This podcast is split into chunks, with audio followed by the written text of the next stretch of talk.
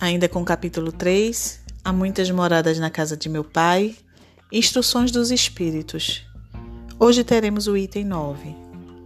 Nos mundos que chegaram ao grau superior, as condições da vida moral e material são muitíssimo diversas das da vida na Terra.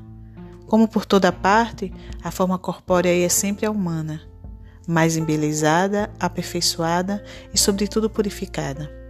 O corpo nada tem de materialidade terrestre e não está, consequentemente, sujeito às necessidades, nem às doenças ou deteriorações que a predominância da matéria provoca.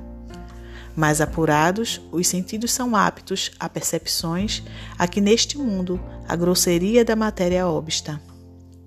A leveza específica do corpo permite locomoção mais rápida e fácil em vez de se arrastar penosamente pelo solo, desliza, a bem dizer, pela superfície ou plana na atmosfera, sem qualquer outro esforço além do da vontade. Conforme se representam os anjos, ou como os antigos imaginava os manes nos campos elíseos.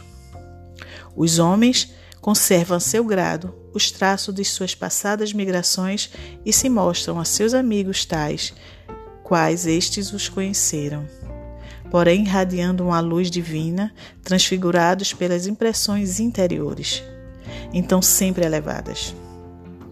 Em lugar de semblantes descorados, abatidos pelos sofrimentos e paixões, a inteligência e a vida cintilam como o fulgor que os pintores hão figurado no nimbo ou auréola dos santos.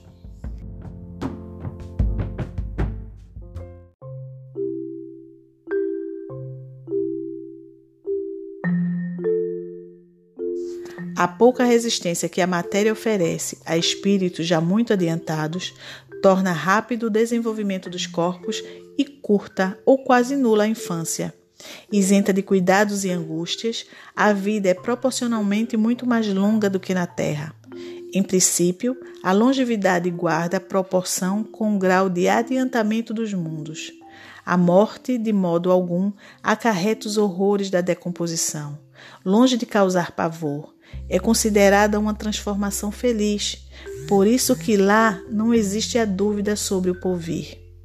Durante a vida, a alma, já não tendo a constrigi-la à matéria compacta, expande-se e goza de uma lucidez que a coloca em estado quase permanentemente de emancipação e lhe consente a livre transmissão do pensamento.